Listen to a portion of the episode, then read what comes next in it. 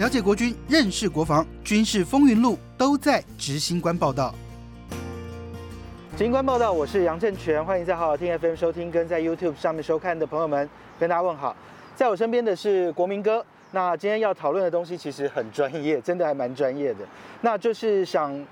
呃，我不晓得大家最近有没有就是一直听到核动力潜舰，就是因为这个国民党的立委郑丽文在立法院跟这个行政院长苏贞昌质询的时候，他提到了台湾到底要不要买这个核动力潜舰。那当然可能苏院长有点被问倒了哦，被吓到也有被激怒。但是核动力潜舰跟柴电潜舰到底差别是什么？我们就来问问国民哥喽。呃，我们要先想想看啊，其实。呃，有一些有印象的听众朋友会觉得说，哎，其实呢，早在所谓陈水扁总统任内赛哦，就有所谓的三项军购。那三项军购呢是所谓六一零八亿，六一零八亿呢，那其中有三项，第一个 P 三 C，第二个爱国者饭，第三个所谓的八艘潜舰。对，那时候呢是我们打算哈，就在这六一零八亿之内哈。采购这八艘潜艇，但是这不是六一零八一哦，是大概哈是四千多亿哦，采购哈这八艘潜艇。那当然包含相关的后勤、后勤训练啊、组装啊、装配等等的哦。那我们粗浅的来算啊，就是说这八艘柴电潜艇哦，在陈水扁总统任内时代，八艘除以四千。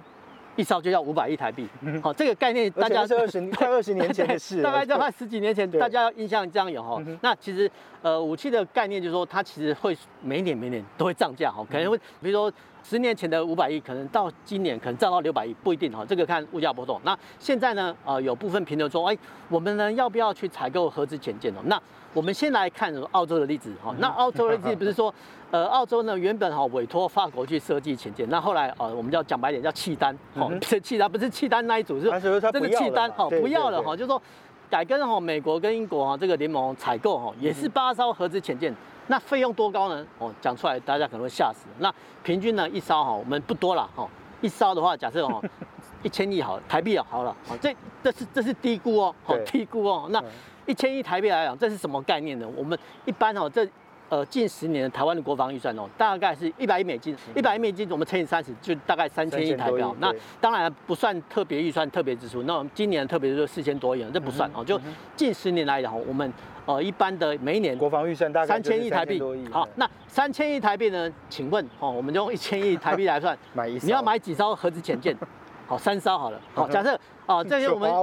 我们一年的国防预算就采购这三艘核子潜舰，啊，其他的部队第一个哦没饭吃，喝西北风，这是不可能的。所以那我们在想象说，哎，其实这核子潜舰哦，其实跟哦一般的水面舰艇都一样哦，它其实有一个规律，就是说，其实你买的三艘潜舰，不见得每一艘都能用哦。这是什么概念？就是说，其实通常呢，潜舰或者水面舰，他们的运作概念是这样，就是说。一艘在维保维修，那第二艘呢在执勤，那第三艘呢在做例行现训的。所以其实真正可用的话，其实我们要扣除三分之一。对，所以其实这个概念其实其实大家要有。所以其实当初哈，呃，美国跟我们就设计说八艘潜艇，它有它的用意啦。所以就是说这个八艘来讲，就是可能真正能执勤的就是两艘、三艘，但其他的可能就是有一些是正好要维修，进入岁修的时候，有一些可能是正好还是要。有维持一定人员的训练嘛？那但是这个国民哥刚刚也讲到，就是说你从钱的角度来看，我们可能在财力上面要买这个核动力潜舰难度感觉就是比较高了，这是现实面。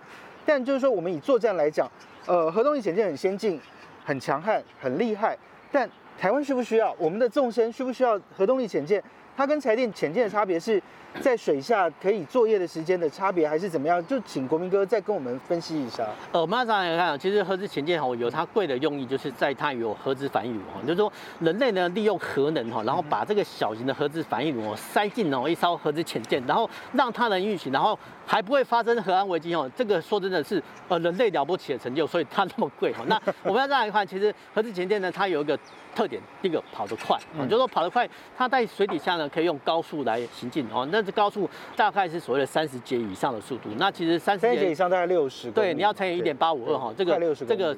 概念大家要有。那为什么澳洲需要？因为澳洲领土很广泛，它就是一个海岛，所以很广泛。其实不管是从东边调到西边，它原本常常作战需求。那第二个就是说，其实核子潜舰跟柴电潜舰它的最大不同就是它作业深度。那作业深度的话，其实核子潜舰因为它跑得快，所以其实它水底下的我们叫立体的作业空间通常会比较大。啊，就是说它需求量比较大了。因为你把核子潜舰呢放在浅海或者浅水道去用，说真的，第一个叫大材小用，第二个你把这么贵的东西哦放在敌人可以猎杀去。这个是不符合效益比的，所以其实我们可以来看哦，不管是呃美国或者前苏联哦，他们都把核子潜舰哦，第一个哈当做弹道飞弹的发射起点，那第二个就是说当做所谓核子攻击潜舰哦，这个是两种不同的概念。那我们现阶段就来看说，我们需不需要？核子攻击潜舰，就大方向来看，我们是绝对不需要的，因为哈，因为台湾的本土防御作战是以防御为主。那防御的话，当然它有攻击有防御的，但是就哦，我们不管是财力或是性能来讲哦，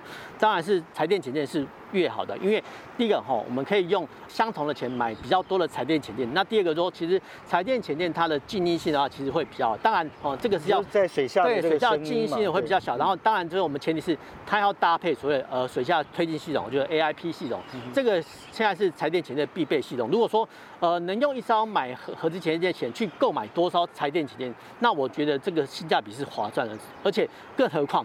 我们现在不是在推国建国造吗？连八艘国造潜舰在哪里都还未定之天。对，你现在就跟我讲说哦，我们要去买核子潜舰。呃，说真的啦，我们我们只能说遵照哈，就是呃，议事员的他们一些议政的空间啊。但是实际面上来看，我觉得还是有它相关的设限。所以按照国民哥的讲法，其实我们是真的感觉上，不管是在作战需求，或者是我们在实际面临的这个现实层面来讲的话，我们。需要核动力潜舰的依赖性或者是说必要性没有没有那么高，但是它是好东西，它绝对是好东西。但是我觉得这个东西买了核动力潜舰，并不表示我们的国防就可以大幅成长到，好像感觉变成是一个可以跟强国对抗的这个状态。那当然，我还要再问国民哥的一个就是，如果说我们真的要采购这个核动力潜舰来到台湾的话，难道我们不会面临这个所谓的环保或是反核这样的压力？我们就像讲说，在日本，在小鹰号航空母舰。它要除役的时候，美国要派这个核动力的这个航空母舰到这个横须贺的时候，其实他就面临了很多日本方面的抗议。难道台湾不会有吗？会不会有同样这样的问题？你你的判断呢？呃，我们要这样来看，其实反而哈是台湾近几年的一些我们叫民意的主流，所以其实你看，不管是核一、核哈、核三，除除一之后就不再哦续核电厂哦，这个是我们的反而趋势。那我们来看了外国例子，在外国例子其实当哈呃美军的航空母舰要停靠横须的时候，哎，其实偶尔哈在呃日本的新闻看到说，哎。怎么呢？日本的一些当地的渔民哦，租船好去包围这个港口，不让哈这个核动力的所谓的前端的航空航母舰或者是潜舰哈进入。所以其实第一个日本人是玩真的哦，这是第一点。那第二点就是说，我们当然有所谓的反核趋势。那我们在考虑另外一个重点就是说，我们现在哈如果说假设我们采购了核子潜舰，第一个他们要靠哪里？这样想象，就是说我们现在的潜舰哈，基基本上都靠左营哈。那第一个，呃，柴电潜舰它的排水量哈较哈核子潜舰来的小。那比如说，呃，我们的柴电潜舰排水量大概两千吨的话，那其实核子潜舰大概到六七千吨都有哈。那我们要先想想说，哎。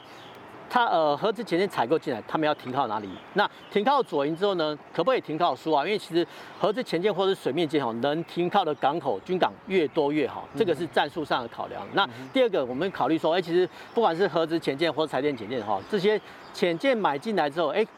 他们的救难装备我们想好了没？其实海军有想到哦。那其实啊，比如说我们在二零一九年哦，有新成立了我们的新潜舰的救难舰，这个就是在呃为哈未来我们。彩电潜舰做筹划，那最后一个呢，还有所谓的通讯系统，因为其实陆上基地跟前舰通讯其实是很麻烦，完全不一样。所以其实你要不要呢，重新更换或建制哦相关的通讯系统哦，让哈这些潜伏在底下的潜舰哦，能不能收到及时通讯，然后更新它的战术？这一点的，不管是通讯方面考量、救生方面考量，还是港口港口方面靠泊的考量，都是吼我们要引进新潜艇的时候必须考虑的。何况吼我们还没有引进到任何一艘。嗯，所以按照国民哥的讲法，其实我们不是说很高兴的，就是说核动力潜舰来，而是我们的后勤跟不跟得上，我们的救援有没有办法做，我们的军港有没有办法停，就跟我们当年买记得舰一样，记得舰来了之后，其实能停的地方就基隆港跟旗津。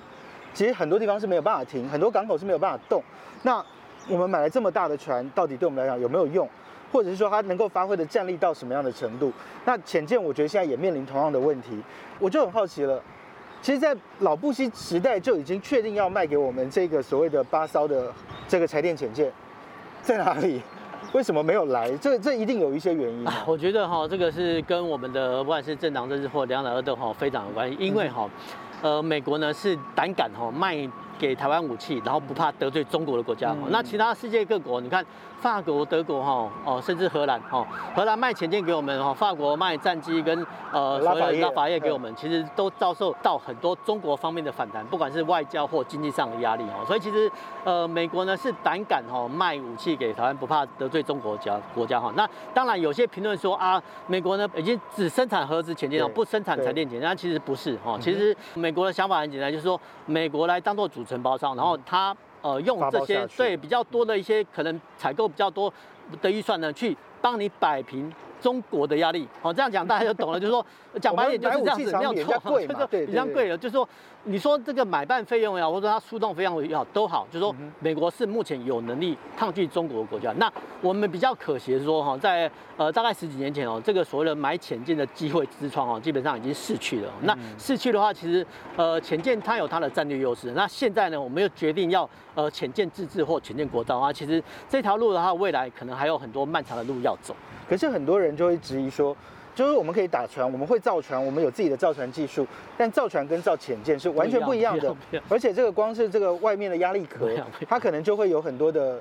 问题。那就很多人就质疑说，台湾生产得出有办法让潜舰下水的这个压力壳吗？这个国民哥，就你了解，我们生产得出来吗？呃，我们要这样子来看啊，其实潜舰呢。啊，不应该说非常有趣啊，就是说它其实很复杂，就是说 潜舰呢，啊，它通过排水跟的排除哦，跟清空哦，可以让潜舰达到中性浮力。所以中性浮力就是说，哎，潜舰呢在水底下，哎，其实它不会沉下去，也不会浮上来，这个叫做中性浮力哦。那在中性浮力就哎，它在后面加装个动力系统，就是所谓车叶，哎，这个潜舰都是潜舰。所以其实潜舰呢不是说哎潜下去浮上来就好，不是，因为它是潜舰，它是海军的作战舰艇，所以其实。它必须还要搭载武器，那武器呃，不管是鱼雷或是飞弹都好，这个叫所谓作战潜舰。那潜舰呢设计呢跟水面舰设计有一个很大的不同，就是说。一开始都要想好，比如说我们水面舰哦，在设计的时候，哎，可能啊，比如说呃，原本是规划啊，比如说七十六公里舰炮，啊现在要加装了一百公里舰炮，哎，其实我们就把它加改装，或或是说拉几条电线上去哦就可以了。其实不是，前舰不是，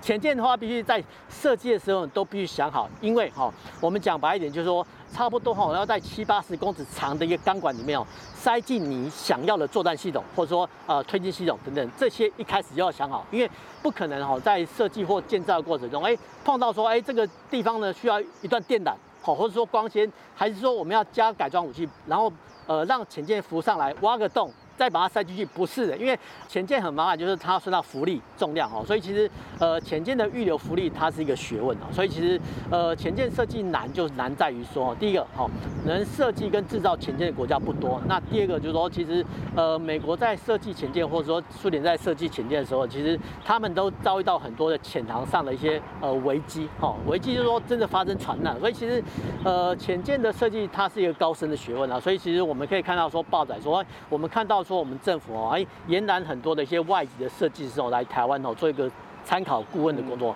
这个重点就是在获取他们的专业知识。就是过去人家的经验上，我们要怎么样往前走？那其实我觉得国建国造应该还有个浅建国造，应该是有一点不得不的压力吧，对不对？就是因为我们真的怎么买都好像感觉